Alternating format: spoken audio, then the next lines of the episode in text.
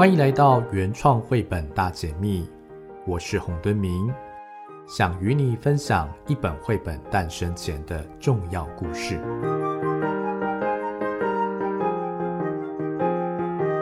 那今天呢，很高兴可以邀请到玉山社新月书房的编辑曾之雅，来跟大家谈谈台湾知名鸟人，也是金鼎奖创作者何华仁老师的新书《风中有鹰》这本绘本背后的创作故事。那我们先请之雅跟大家打招呼，也简单介绍一下自己。Hello，敦明好，Hello，各位听众朋友，大家好，我是玉山社新月书房编辑之雅。谢谢之雅。我们知道华仁老师其实他长期跟这个鸟儿还有艺术为伍，哇，算是好像超过了四十几年。那他从单纯的赏鸟的喜好，到投身鸟类观察，甚至到后来的艺术创作，呃，其实他做的非常非常多的功夫，哈，而且跟一般创作者很不一样的事情是，老师一直是钟情鸟类的。这方面的观察跟创作，他也以木刻的版画、哈水彩、木雕等形式来创作。那透过华人老师的作品，我们可以近距离去观察跟欣赏鸟儿的一些很细致的特色以及习性。那我们想要请知雅来帮我们介绍一下华人老师的这本书《风中有音》，那可不可以请您来帮我们介绍一下？好。我先跟各位听众朋友介绍一下何华仁老师。那何华仁老师他之所以会以鸟为创作主题，其实缘分是开启于他在当兵的时候。有一天他在港口站岗，那因为站岗是有一点枯燥无聊的事情，所以他就东看看西看看，哎，然后就看到港口边有一群水鸟走来走去，然后。拍打嬉戏、打猎等等，他突然之间就觉得这些玄鸟真的是非常可爱。然后观察大自然，静静的观察里头的生命的流动等等，对他来讲是一个很奇妙的体验。所以呢，他从此以后就对于鸟是产生了兴趣。那再加上他后来是在《自立晚报》任职，当时呢认识了一位现在也是非常有名的作家刘克祥老师。那克襄老师，我们所知道的是，他也很常去大自然漫步，然后书写他对于观察到大自然跟大自然互动之间的那种情感。所以呢，华仁老师看到克襄老师的创作之后，他就回头想说，如果是我的话，我要怎么把我对大自然的观察给记录下来呢？那华仁老师最擅长的就是图像创作，所以当时对他来讲，就是他要用图画来表现。而在工作一段时间之后，当时因为身边有蛮好的朋友因为意外过世，那当时也就是触发了他一个念头，就是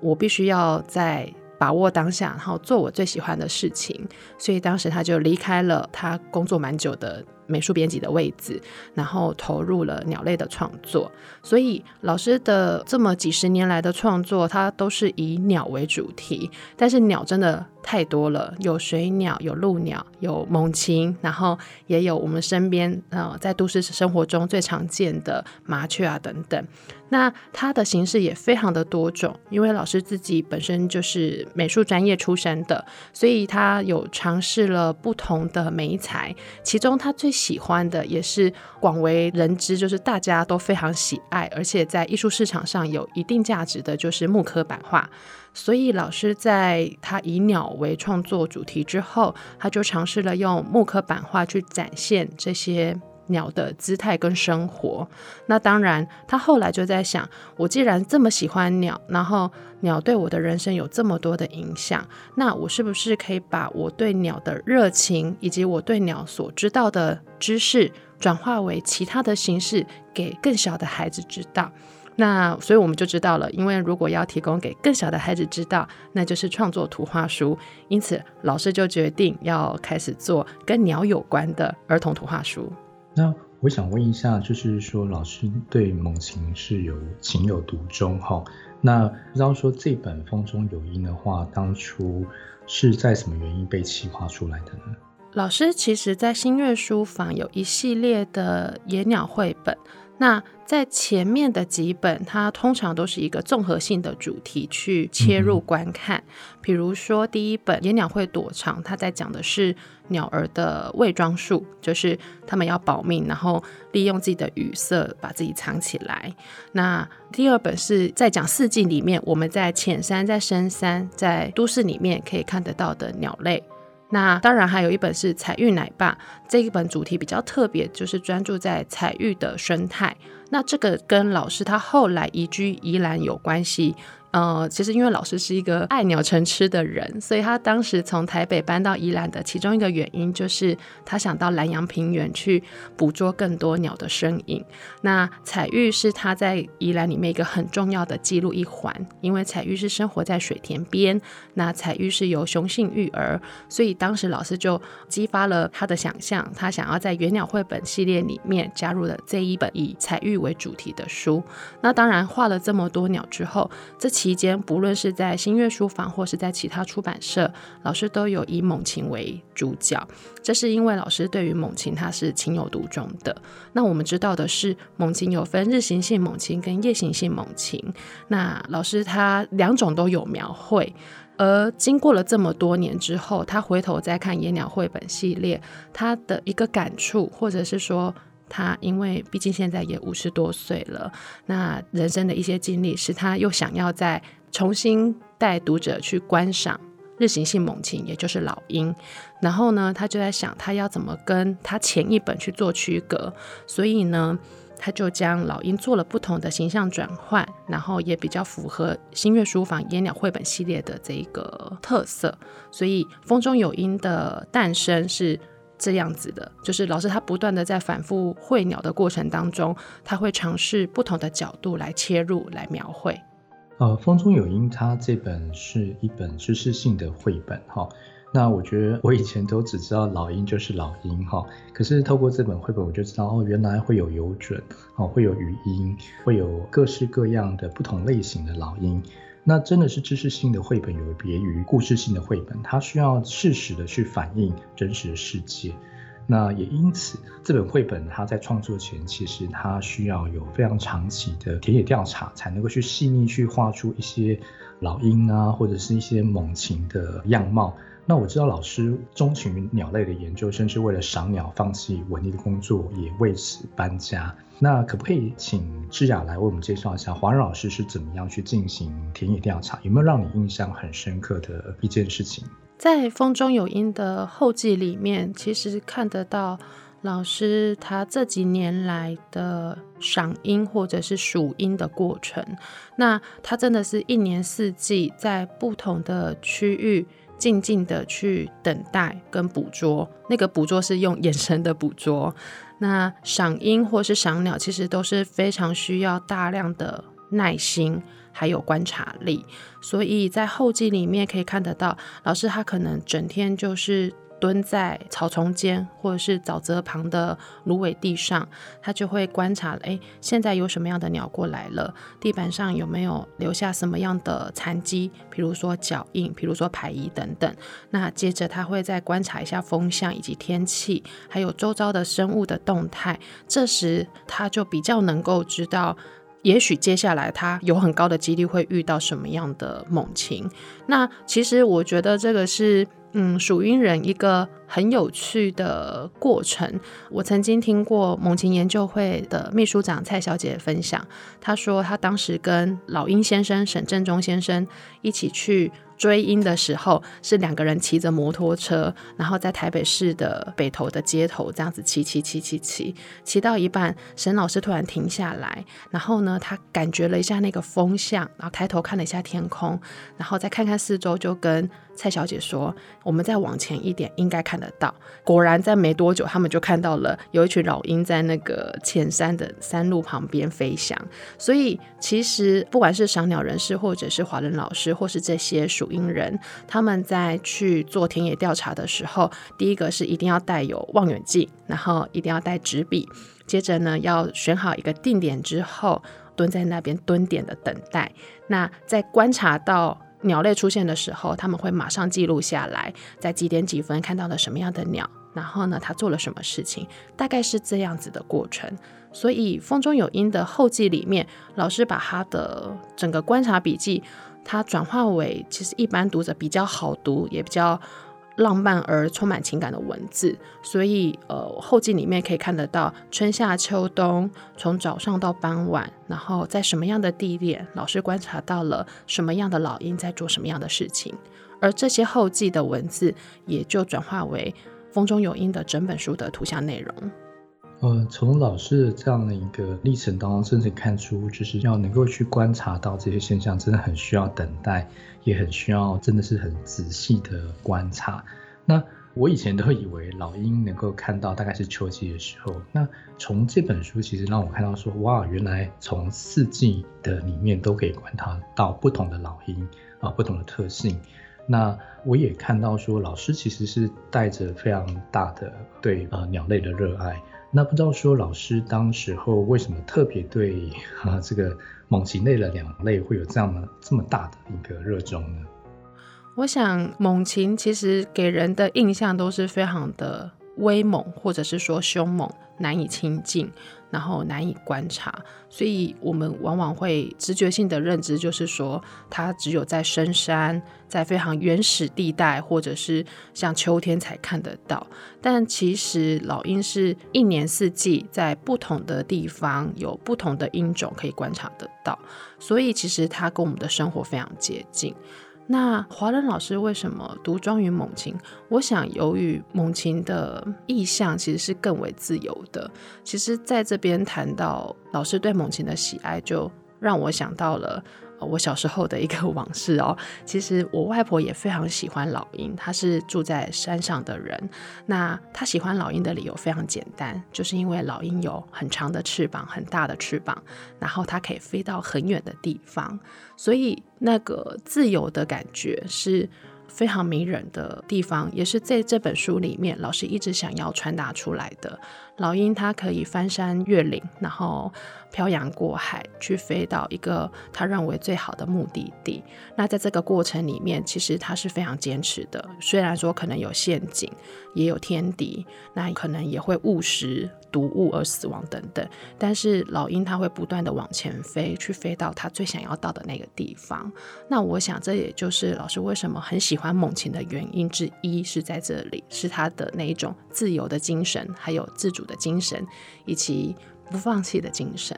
那其次是老师在观察生活里面的鸟类时，他发现猛禽其实面临的生态危机是越来越强烈、越来越大的。那所以像几年前的有一部纪录片叫做《老鹰想飞》，它描述的就是黑鸢。他们因为面临到栖地被破坏，所以逐渐整个族群就离散掉。他们可能躲到了不同的地方，可是躲到了不同的地方之后，他们可能很难繁衍下一代，使得他们的族群数量越来越少。可是我们其实过去都比较少意识到这个部分，所以老师某个部分他会想要强调的猛禽的原因是在这里，他想要透过他的创作去唤醒大家对生态环境的重视。那尤其是对猛禽，因为我们一直以来的想象可能会觉得台湾没有什么猛禽，大部分的猛禽都是在更广大的大陆地区。可是其实，在台湾的岛屿上，住着各式各样的鹰，还有鸮或是猫头鹰等等。那它在我们不知觉的情况下，已经逐渐的消失在这个生活里面，那这是非常可惜的。尤其它消失以后，其实会影响到整个生态系的物种的变动等等。所以两大原因，一个是老师出自于他对老鹰那种自由的象征，还有第二个原因就是老师对于生态环境的关系，所以使得他以猛禽为主题的创作非常的丰富而多元。老师对于这个鸟类的观察，他把它转化成有形的创作，真的是一个很容易可以唤起很多的读者对生态环境的一个关心跟敏锐。呃，这本的书名叫做《风中有鹰》哈。那我们知道说，老鹰其实它相对于其他的鸟类，它之所以可以这么自由自在，有一部分是它很懂得运用气流，啊，让它可以做更好的一个飞行。那我想问一下说，呃，老师在这本绘本当中是怎么去把这样的一个风这种气流去呈现出来呢？这也是我们其实在制作这本书觉得它非常特别的地方，因为老师这次是使用水彩的媒材去创作。那过去老师在野鸟绘本系列里面，它的整个用色是比较浓烈的、比较强烈的。可是，在风中有鹰可以看得到它的整个背景颜色是非常干净，而且非常的清淡。不会用那么强烈的颜色去传递，它反而是倾向用比较粉色的感觉。那后来翻完整本书，再搭配文字，可以理解到老师是想要用背景的颜色来呈现风的感觉。他希望让大家打开来那一种干净的、清新的画面，就好像风吹过我们身上那种凉凉的凉意。嗯，我自己是从当中去感觉到说，哇，每一只的老鹰它飞的形态啊，真的虽然没有看到很具体这种，因为风是很抽象，没有看到很具体的去呈现，可是却可以感觉到似乎有那个气流让每只老鹰飞的形状跟它的形态是不大一样的。那我知道说这本绘本哈，它当初设定的读者是学龄前的孩子。那通常其实学龄前的孩子对于知识性的绘本，其实通常要阅读是会有一点点不容易的。那不知道说可不可以请芝雅来跟我们分享一下，怎么样去细细去品味这些知识性的绘本的一些细节呢？老师当时在制作野鸟绘本的一个很大的目的，就是希望可以让年纪更小的孩子。从图画书里面去认识，在我们生活环境周遭看得到的这些鸟类朋友。那风中有鹰上，它的制作就可以看得出来，老师刻意的将猛禽的造型可爱化，也就是他蛮善于运用圆这个造型。所以在里头，很多人的第一眼印象就是，哇，怎么会画得这么可爱？没有想到老鹰也可以这么可爱。那这也是的确是老师比较刻意去营造的造型部分，因为因为他想要让孩子感觉到亲近。不过，在顾及是知识性图画书，也就是老师还是要强调要传达一些正确的内容给孩子，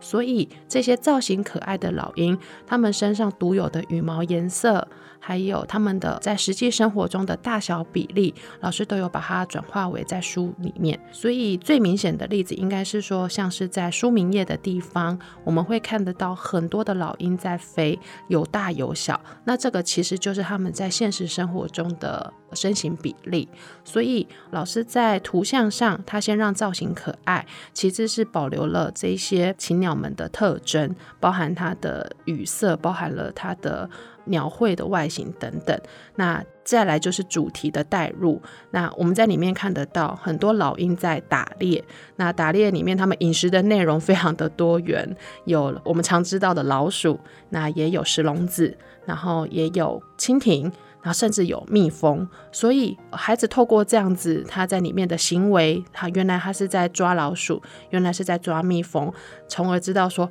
哦，原来老鹰也会吃这些东西。那第四个就是时序的带入，老师有画春天、夏天、秋天跟冬天。老鹰不同的姿态，所以孩子也可以透过这样的时序去知道说，原来老鹰一年四季都在我们的身边，而且它一年四季都有各式各样的活动在进行着。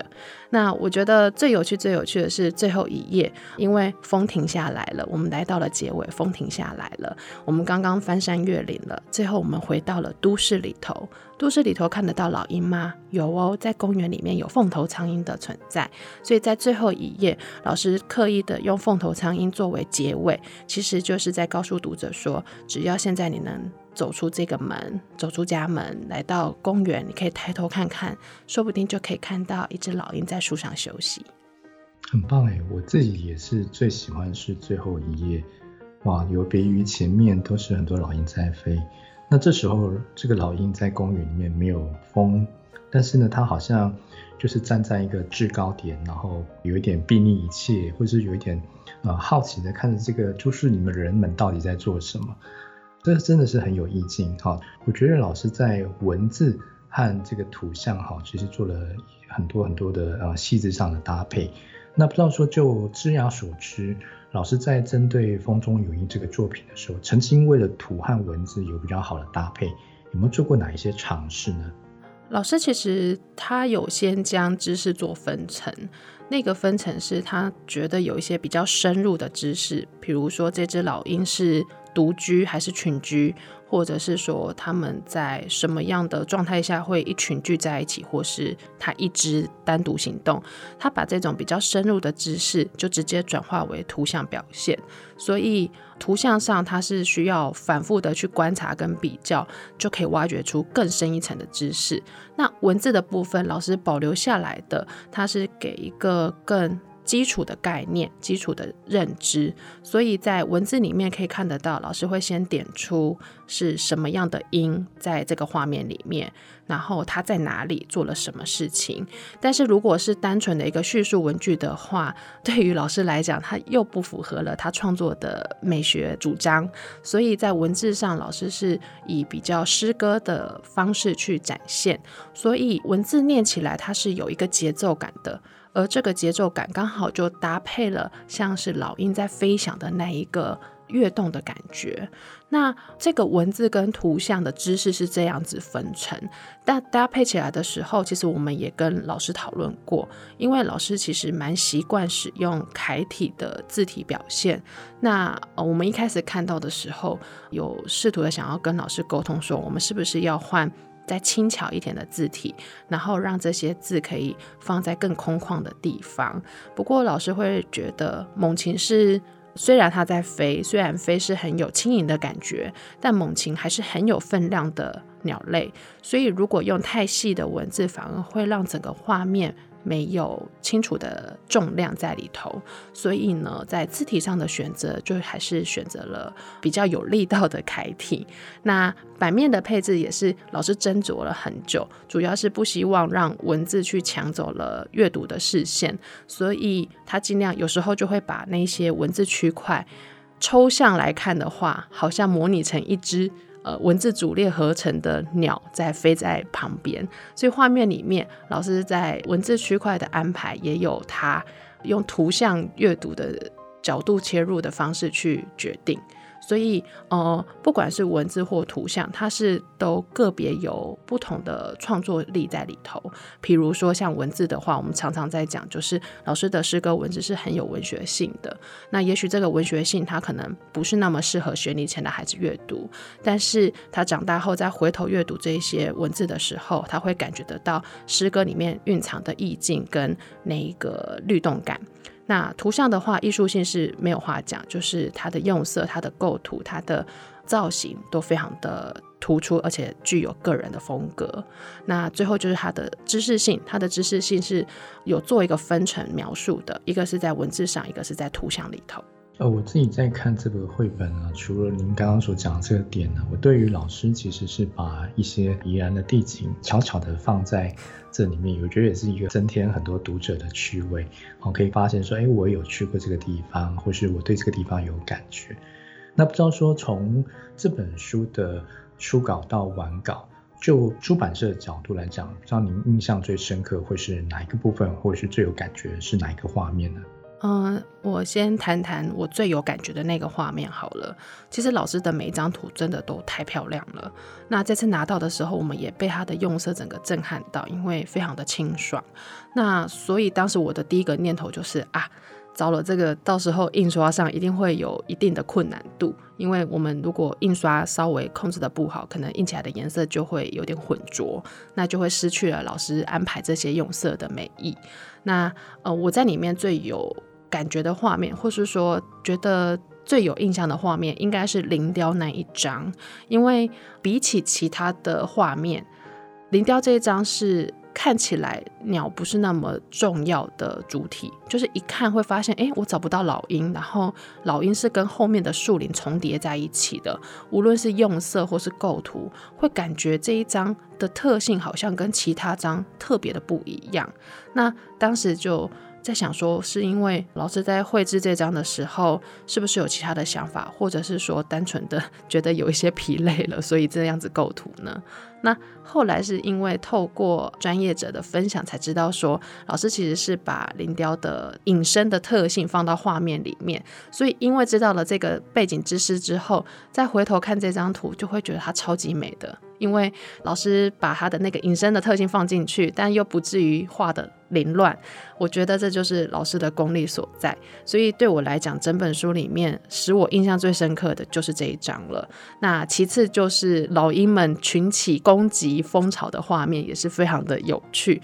因为过去我都不知道说，原来老鹰会两三只聚在一起，然后分工合作的去像熊要摘取蜂蜜那样。所以这个画面的活泼感觉，我也是非常的深刻。那我自己在说故事现场的时候，也有碰到很多孩子，他们会去回馈他们。觉得印象最深刻的，比如说我在讲老鹰的时候，其实有一些老鹰，它的正面看起来长得很像猫头鹰，那孩子就会说那个不是老鹰，那个是猫头鹰。那这个时候才知道说，其实有一些老鹰它跟猫头鹰是长得非常相像，所以嗯、里面有非常多的细节，也有非常多的惊喜，就是我觉得每个人在观看的时候一定会有不一样的感受。那其次是谈到说，整本书制作上有没有？呃，讨论最多以及印象最深的点，其实就是在于纸张的选择。那刚刚有提到，因为老师的用色非常的干净，我们顾虑到他印刷可能。会有混浊的情况，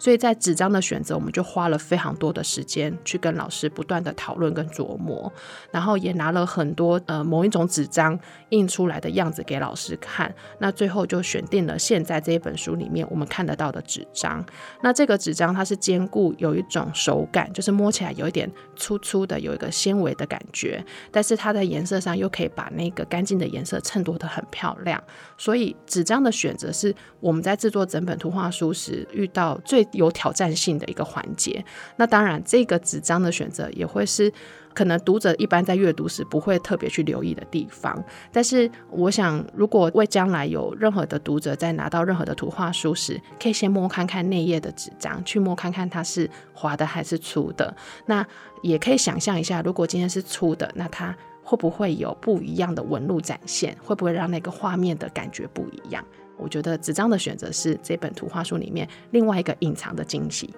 哇哦，真是让我更多的 一些学习。原来其实呃一本书的在出版当中，其实不仅是创作哈，包括选纸或印刷，其实很多细节都是需要去掌握的。那我们也是可以从这个过程当中可以感觉到说，老师真的是非常非常注意每一个细节，真的可以感受到他为了创作投入很多心血。那不知道说有什么原因让他有这么大热情啊，一直坚持在这个鸟类或者甚至是说猛禽类的这样的一个作品的创作呢？不知道可以请智雅说一下吗？老师一直以来的创作初衷，呃，第一个就是他想要将他观察到的那个画面分享给读者，让平常比较难出门的或是比较难接近大自然的读者，透过阅读也可以跟他一起。重新体现观察的那个当下的感动，我想这是老师在做鸟类绘本创作一个非常大的初衷。就是去分享他观察到的那一个感动啊，那一种快乐，或是内心里各种的感触等等。那其次是老师是非常热爱大自然的，所以他很希望可以透过图画书去唤醒读者内心里面对大自然倾慕的渴望，然后进而去关心大自然。其实说直白一点，就是希望大家看了这个绘本之后，会想要去参加赏樱活动，会想要去了解老鹰在台湾。的生活状况，或是台湾究竟有哪些老鹰，这个是老师在制作《风中有鹰》时一个最大最大的目的。那尤其是对小朋友来讲，他希望小朋友这么小的年纪就可以知道说，其实老鹰有分很多类，然后不是只有老鹰老鹰而已，而是有各式各样的名字、各式各样的姿态。这是老师在创作《风中有鹰》，或者是说他在这么大量创作鸟类创作时，他最想要传达的两件事情。我知道老师其实一开始是把赏鸟当作兴趣哈，可是好像是有发生一些事件，让老师突然间他决定要把鸟类的观察跟鸟类的创作成为置业。那这部分可不可以请智雅也帮我们说明一下，到底是发生了什么事情呢？第一个就是他其实遇到了身边的人骤然离世带来的影响。呃，因为生命真的很无常，所以我们在现阶段到底要做什么事情？那个朋友的离开对老师来讲是一个很大的警示，所以他决心要把鸟类创作当成他这一辈子的工作。那其次是我想是跟老师本身的生涯规划有关。那其实老师现在也五十多岁了，然后他现在正住在宜兰的乡间。这一生走到现在为止，一定他有经历过非常多的大大小小的事情。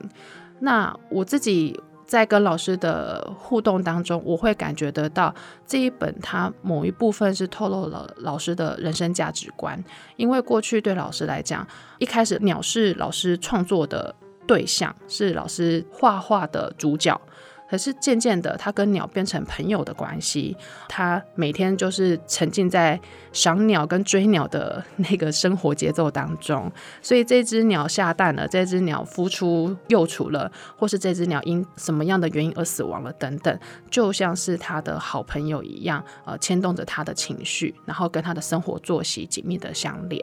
可是到后来，鸟就是有点像是老师的精神导师了。因为透过鸟类生命里面的一些循环或者是一些行为，去触发了老师对生命观点的改变，所以鸟到后来已经不是单纯的创作主题，对老师来讲更是亦师亦友的身份。而所以这本《风中有鹰》就看得出来，呃，老师是有某个部分是很希望自己是成为那一只在飞翔的猛禽，然后可以自由的跨过任何的界限。去到自己想要去的地方，那累了就停下来休息。而这个世界的万物，就是要透过静静的注视，你将会得到更多平常我们所忽略的东西。所以，嗯、呃，我想这一路以来有非常多的事情是影响华人老师在对于鸟这个主体的认知跟诠释。那到今天，鸟对老师来讲可以说是老师也是朋友，是亦师亦友，然后也是一个生命共同体的存在。真的透过《风中有音》这本绘本，让我们可以一窥呃华仁老师的一个创作世界。那这本绘本呢，其实是真的可以感觉到创作真的是一个艰辛的过程。那我想呃，请芝雅就出版社的角度提供一些建议啊、给想要成为图文创作者的一些民众们，特别是针对可能有志知识性绘本的一些创作者。可能有些人他们正把这样的一个工作当做一个兴趣，或是有想要把它当做一生的职业。那不知道说芝雅，你能不能给我们一些建议呢？好，其实图画书的创作跟阅读都是一样非常多元的，什么样的主题它都可以成为创作的主轴。那尝试开始创作是非常重要的事情，就是要先让自己跨出第一步，然后选定一个你最有感觉的主题来表现，也是很重要的事情。因为你要自己先有感觉，才能够让别人也跟你产生共鸣。那我想有一些图画书创作者，他们比较追求题材的多元性，可是。哦，如果找不到的时候，会感觉知道自己遇到瓶颈的时候，其实也不用太操心。我们回头看华伦老师，他光是。针对鸟这个主题，他就有这么多元的创作，这么多的故事要说，而这些都是来自于他对鸟的热爱跟观察。那所以观察这件事情会是图画书创作里面非常非常重要的一个元素。当你找不到题材的时候，其实可以回头看看你心中最想要讲的那个故事，或是你最喜欢的那个东西，好好的观察它，去找到新的角度切入，我相信就会是一个很棒的作品。那其次就是。知识性图画书的制作是非常不容易的，因为要怎么跟孩子讲知识，我们常常会很想要给孩子很多东西，但是其实孩子他能够吸收的真的很有限。我们给他一大碗公，他可能只能吃两三口，所以要懂得分层跟舍弃是一件很重要的事情，尤其一本图画书。只讲一件事情，好好的把那件事情讲好就好了。所以知识性的图画书也是这样，我们要把知识做分层之后，要懂得去割舍掉一些我们认为很重要的知识，把最基础的东西好好的专注的呈现给孩子，那它就会是一本很棒的知识性图画书。那当然，图像是一个最强而有力的工具，图像也是一个可以跨越年龄、跨越不同族群的。一个很好的符号跟媒介，所以用图像来说事情是最棒的。所以在图画书创作上，本来可能你用很多的文字去书写，可是也可以尝试看看，当这些文字如果要变成图像展现的时候，会怎么展现？我想这个是整个图画书，呃，尤其是知识性图画书创作里面非常非常重要的一环。的确，就是透过图像，其实它可以跨越年龄或是群体的限制。那同样一本绘本，其实不同年龄或不同的群体来阅读会有不同的体验。那可否请芝雅提供一些不同类型读者一些阅读上的建议呢？针对知识型图画书，我想是比较多家长或是大人不晓得怎么切入的。那尤其是这样子，文字是带有诗歌感受或者诗歌节奏形式的，可能我们就会不知道在共读上怎么去使用它。那这个时候，我还是一样的会建议所有读者们拿到图画书的第一件事情，就是把整本书都先翻过一次，然后只要先看图就好，看看图，然后就像欣赏画作一样，去找你最喜欢的那一张，然后接着呢，第二次阅读的时候再搭配文字，文字里面的描述的东西大概是呃什么样的内容，然后方向大概如何，那第三次再尝试把。你刚刚读到的文字，再重新去看一次图像，是不是有你第一次没看到的内容？而这本《风中有音》，我其实通常都是建议读者可以一起共读五次。那五次的原因是在于，因为它有太多的内容可以值得读者慢慢的去挖掘。所以，像是第一次阅读的时候，虽然是针对学龄前的孩子，但是大人可以先把那个文字的节奏感朗读出来，让他去感觉那个。文字之间的抑扬顿挫。那第二个就是去看每一张画里面这些老鹰到底都在做些什么事情。呃，可以先看看它的外形，看看它在做什么事情，然后在什么样的地点。那第三个，再看一次的时候，去试图的找出前一次你没有发现的细节，也就是第二次阅读时我们看到的那些最主要的部分，我们都先。放着先不管它，我们去看更细节的内容。诶，背景有出现什么样的东西？然后它在这一页是用什么颜色？而这个颜色可能代表什么？去更进一步的思考其他隐藏图像它所要带来的讯息。那最后再重新回头的整本书浏览一次，然后你可以用你的方式跟孩子同样的再认图一次，不一定要搭配文字，就是再认图一次，说这个老鹰目前在做什么事情，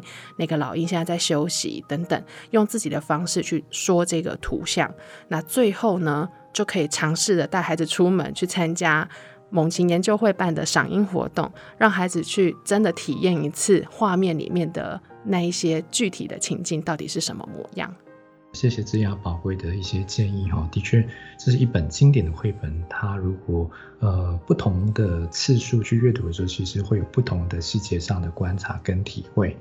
那我想问一下，说像您过去其实有办了很多关于这本书的一个推广活动，你有没有曾经收到一些还蛮特别的读者的回馈？嗯，孩子们其实都非常的可爱，因为我一开始带说故事活动的时候，都是先让孩子先认识那个老鹰的特征，比如说它的尾部是红红的，然后我们就会戏称它是红屁股的老鹰，然后。接下来才是介绍它的正式名称。那有时候我是会搭配现实的照片给孩子看，看老师画的是不是跟照片一模一样。那在这个画面里面，有些孩子就会眼睛很利，他马上就会找出明明看起来是画同一种生物，但是为什么它的颜色会不一样？那这个时候我们才进一步去讨论说，哦，原来那个是老鹰妈妈，然后这个是老鹰小朋友。这个是我觉得在说故事现场里面，孩子读图的能力是一个非常大的惊喜回馈。那当然，读完整本书后，一定都会收到孩子问我说：“那我现在住新竹，我在十八尖山看得到什么老鹰？”就会有这样的动机，会让他想要知道家里附近是不是也有猛禽的存在。那我觉得这个就是一个很好的回想，因为老师希望这本书引起的动机就是让孩子对。猛禽有兴趣，然后出门去赏鹰，去认识自己的环境里面这些鸟类朋友们。所以这个时候，我通常就会跟他一起，接着就可以研究说，诶，也许会遇到黑鸢啊等等。然后呃，有些孩子就会回头会希望爸妈带他们去。那我收到的另外一种蛮可爱的回馈，就是他们非常讶异，原来老鹰会吃昆虫。然后就有一个孩子跟我说：“诶，老鹰会吃蜻蜓，可是蜻蜓可以塞得了老鹰的牙缝吗？”然后我就会觉得非常可爱，因为老鹰是没有牙齿的，所以我就跟他说，应该可以填饱它肚，但是塞不了它的牙缝。所以其实像里面出现的一些，我觉得食物啦、食物啊，或者是这些老鹰的造型，真的都会引起孩子不同的回馈。我真的是觉得这本书里面最大的效果是在这个地方。